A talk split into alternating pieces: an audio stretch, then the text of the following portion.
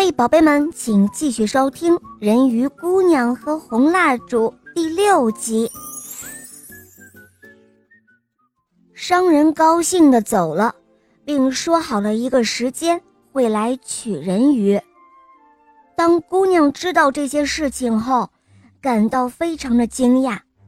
可怜的人鱼姑娘一想到要离开家，到遥远陌生而炎热的南方国家去，他感到非常的害怕。他哭着，苦苦哀求老夫妇：“我可以画更多的画，可以做更多的活，请千万不要将我卖到我不认识的南方国家去。我不想走。”姑娘哭着哀求着，但是这个时候已经迷了心窍的这对老夫妇再也听不进去姑娘的苦苦哀求了。姑娘把自己关入房间，一心的画着蜡烛上的画，但是老夫妇再也不同情她、可怜她了。在一个月光明亮的晚上，姑娘一个人。听着波浪的声音，想到了自己的将来，非常的悲哀。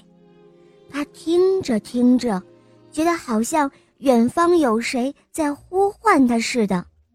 他从窗户向外望去，可是只有月光照在那无边无际的海上。姑娘又坐了下来，聚精会神地绘画。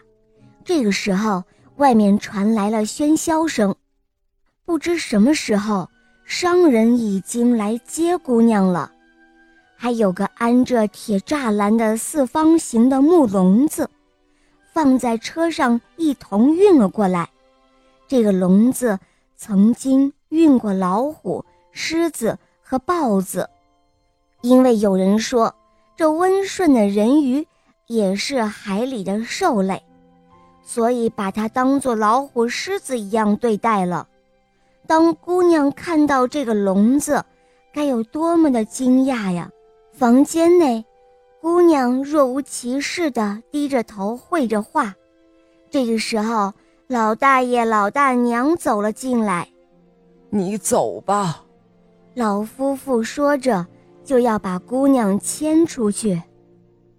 因为被催得紧，姑娘无法将手中的蜡烛画完，她索性。把它们全部都涂成了红色的，姑娘留下了两三根红色的蜡烛，作为自己悲伤回忆的纪念。